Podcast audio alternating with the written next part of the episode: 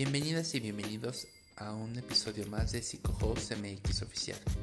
Mi nombre es Fernando Pacheco y el día de hoy vamos a hablar acerca de cómo poder conectar con las y los adolescentes con los que convivimos. Muchas veces como adultos pensamos que ya tenemos mucha experiencia y sí, sí la tenemos, pero hay veces en las que los adolescentes quieren tener esa oportunidad de poder realizar sus propias experiencias, aunque a veces no miden las consecuencias. Entonces, vamos a hablar un poco de cómo poder conectar con ellos, cómo poder eh, ser empáticas y empáticos y que ellos también identifiquen que pueden contar con nosotros para cuando tengan algún problema o algún conflicto. Podemos pensar en algún momento que solamente tienen el único problema de la escuela, ¿no? Que sacar 10, que pasar con buenas calificaciones es el único objetivo, la única cosa que tienen que hacer. Pero no, recordemos un poco también cuando nosotros éramos adolescentes. Uno de los problemas era si salíamos con alguien, si le gustábamos a alguien, si podíamos pertenecer a algún grupo de amigos o no, qué nos pedían hacer para poder formar parte de ese grupo. Por eso el día de hoy el objetivo es reencontrarnos primero con nuestro adolescente interior y luego ponernos en los tenis de los adolescentes con los que convivimos día a día. Recordemos que las épocas tampoco son iguales. Actualmente se vive una situación de salud importante en donde los adolescentes se sienten o están literalmente encerradas y encerrados con todos nosotros en la familia, dependiendo de qué tan numerosa sea la familia, sean más personas, también es un poco más conflictivo, pero también aunque seamos dos, tres en la familia, en el mismo cuarto, en la misma casa, pues no pueden salir, no pueden salir a divertirse, no pueden salir a jugar, no pueden salir al cine, no pueden salir con su pareja si es que la tienen, o con sus amigas o con sus amigos. Entonces actualmente están muy limitadas las opciones para poderse divertir. También es importante recordar que actualmente con base en esta situación de salud es importante hablar con ellas y con ellos para cuando quieran salir o tengan la oportunidad de salir, salgan con las medidas de prevención adecuadas para que no tengan la, no se expongan ante algún virus o ante alguna situación de contagio. Aunado a este, después de este paréntesis, es importante recordar que en general los adolescentes o la adolescencia es una etapa de muchísimos cambios, tanto físicos como hormonales como sociales. Y también eso va a traer muchísimas crisis. Pueden llegar a diferentes estados, desde la euforia, desde estar felices, desde sentirse tristes, desganados. Es decir, recordamos nuevamente un poco cómo era nuestra adolescencia, cómo nos sentíamos cuando crecíamos o cuando no crecíamos, cuando embarnecíamos o no generábamos algún tipo de músculo o alguna parte de nuestro cuerpo aún no se había desarrollado. Y nos comparábamos con otras personas, nos comparábamos con aquella persona con un estatus o con un ideal de cuerpo que nosotros queríamos tener. ¿no? Nos comparábamos con la persona alta, delgada o con un cuerpo marcado, etc. Entonces todas esas situaciones también van a generar estrés y ansiedad en las y los adolescentes. La adolescencia también es una etapa de muchos cambios cognitivos, es decir, cuando eran niños, cuando estaban pequeños les podíamos decir no vas aquí, no agarres allá y lo comprendían, ¿no? Lo entendían y lo llegaban a, obedecer. En cambio, cuando pasan a la adolescencia es la segunda etapa de los porqués. ¿no? Pero ¿por qué te voy a hacer caso? ¿Pero por qué tengo que hacerlo así si yo lo quiero hacer allá? ¿Por qué tengo que ir a visitar a mis abuelos si yo no quiero? Ya estoy grande, me puedo quedar en casa. Y por eso es importante que en esta etapa se fortalezcan esos lazos de comunicación y esos vínculos que se han venido desarrollando a lo largo de la infancia. Si en algún momento no los llegamos a desarrollar, también es válido y, nos debemos y nos podemos dar la oportunidad de que en la adolescencia los retomemos o, o los vayamos construyendo.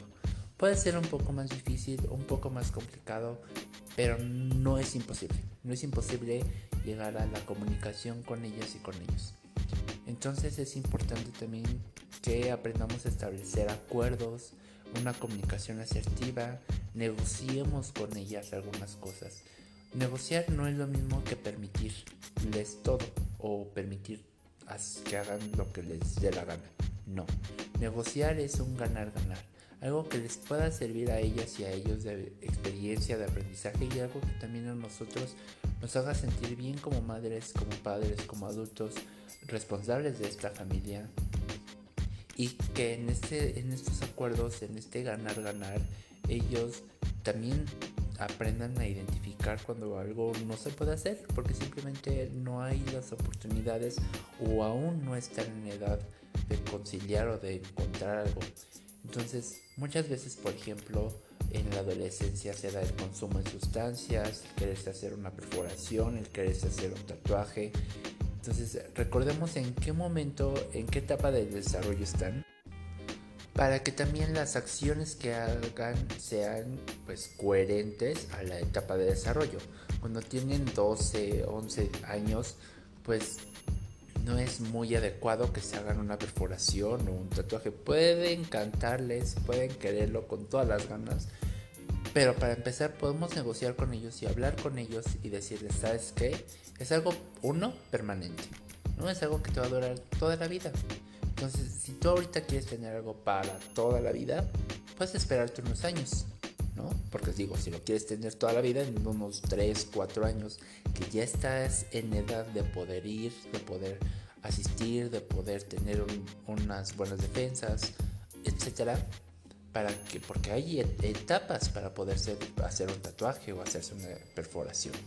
No a cualquier edad es permitido, tengo entendido, que se pueda realizar este tipo de conductas. Entonces es importante que les hagamos saber que si es, es algo que quieren hacer y que va a ser algo permanente, bueno, se pueden esperar dos, tres años y pues si aún lo quieren, adelante, ¿no? También recordemos que no podemos imponer nuestras decisiones, pero hay etapas en las que sí es importante que ellos aprendan que deben esperar un momento. Lo, un ejercicio también es por ejemplo, cuando quieren empezar a consumir el alcohol o el tabaco, que es algo que puede estar también en casa. Entonces muchas veces podemos decir, ay, es mejor que tomen en mi casa que se salgan por ahí a escondidas o irlos a recoger borrachos de la calle. Pero hay que hablar con ellas y con ellos primero. Hay que ver en qué edad están, cómo está su desarrollo y a qué edad es lo más recomendable que empiecen a consumir este tipo de sustancias. Estas sustancias, principalmente el alcohol, se empiezan a, consumir de manera más favorable hasta los 21 años se recomienda, cuando el cerebro ya está totalmente desarrollado y las consecuencias pueden llegar a ser menos abrumadoras. Pero muchas veces, bueno, tienen 12 o 13 años y ya los estamos viendo con su cerveza, les estamos permitiendo eso porque están tomando con nosotros o porque están tomando en casa. Entonces es importante identificar que esa etapa aún no es la más adecuada porque estás en desarrollo su cerebro, está en desarrollo todo el comportamiento social también y el alcohol es una de las principales sustancias inhibidoras en donde, bueno, cuando se consume alcohol, pues llegan a bailar, llegan a hablar con las personas que les gustan, pero también son más vulnerables a hacer lo que otros les dicen. Por ejemplo, vamos a robar aquí, vamos a entrar acá, vamos a agarrar a esta persona y bésala o bésalo, este, aunque no quiera, ¿no? Empezamos a, no identificar los límites de la otra persona o los límites sociales también que hay que, respetar. Entonces muchas veces en, la adolescencia por el consumo de, de sustancias como el alcohol, pues he llegado a tener muchos problemas, empieza a perder el interés por la escuela, o empiezan también a llegar eh, con el consumo, ¿no? Llegan alcoholizados al, a la escuela o si ya empezaron a trabajar al trabajo. Entonces es importante abrir estos canales de comunicación con los adolescentes, saber por qué quieren empezar a consumir. Puede ser, pueden tener muchas razones, ¿no? Para experimentar, porque los amigos ya lo hacen, porque ya lo, si es un tatuaje o una perforación, porque ellos ya lo hicieron, porque se están burlando de mí, porque yo no lo hago, porque me quieren excluir de este grupo social. Entonces, escucharlas y ponerle atención a lo que quieren, a lo que desean y por qué lo están deseando, también va a ser muy importante.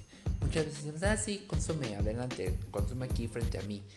Pero no nos damos cuenta que ese consumo puede tener una raíz emocional en donde está siendo excluido o buleado en la escuela y esa es una manera en la que él quiere afrontar esa situación. Entonces empieza a generarse un proceso adictivo, un consumo más cotidiano, un consumo que le está enseñando y él está aprendiendo a que el consumo va a solucionar, entre comillas, esos problemas. Cuando no, bueno, al final el, ningún consumo va a solucionar absolutamente ningún problema. Al contrario, puede llegar a generar nuevos problemas. Entonces es importante escucharlos también porque se quieren poner un tatuaje, porque quieren viajar, porque quieren eh, salirse de la escuela, por ejemplo, algunos eh, quieren ya irse a, viajar o a tener alguna otra otro oficio, empezar a trabajar porque ya eh, no le ven quizá algún sentido en la escuela. Escucharlos, darles la oportunidad de que se expresen de enseñarles cuáles son las consecuencias tanto positivas como negativas que puede traer cada una de sus decisiones para que aprendan también. Nadie sabe sabiendo nada ni sabiéndolo todo. Entonces, eh, en parte de esto también es el ejercicio de cómo solucionar los problemas y tomar decisiones. A veces llegamos a tomar decisiones impulsivas o porque los demás nos están diciendo o nos están exigiendo que las tomemos. También puede pasar eso con los adolescentes. Es importante escucharlos y recordar que no es viable imponer nuestras convicciones, imponer nuestras decisiones ante lo que ellos digan o hagan. Al contrario, es importante escucharlos, qué es lo que quieren, cuál es su proyecto de vida. Si no lo tienen, ayudarlos a, a, construirlo. En algún podcast anterior hablamos sobre el proyecto de vida, cómo construirlo, por qué es importante hacerlo, cuáles son los principales obstáculos que puede haber. También hemos hablado sobre el consumo de sustancias en la familia, cómo manejarla. Entonces te invito a que los escuches, a que pongas un poco en práctica las estrategias que hemos hablado hasta el momento y ponernos en esos zapatos de los adolescentes, ¿no? Ponernos sus tenis, ponernos sus zapatillas, ponernos lo que ellos usan.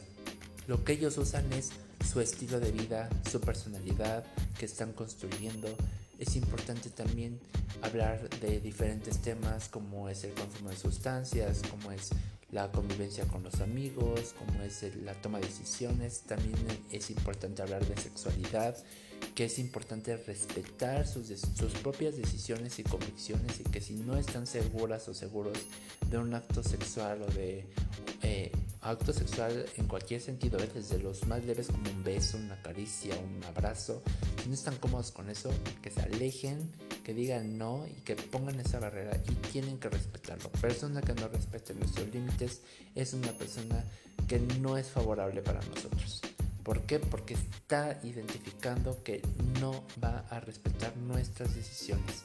Y muchas veces también si no les hacemos caso, si no escuchamos en qué momento están siendo agredidas o agredidos, acosados, pues no van a tener, a sentirse con la oportunidad de, de ese desahogo, de ese apoyo familiar que debemos estar construyendo nosotros.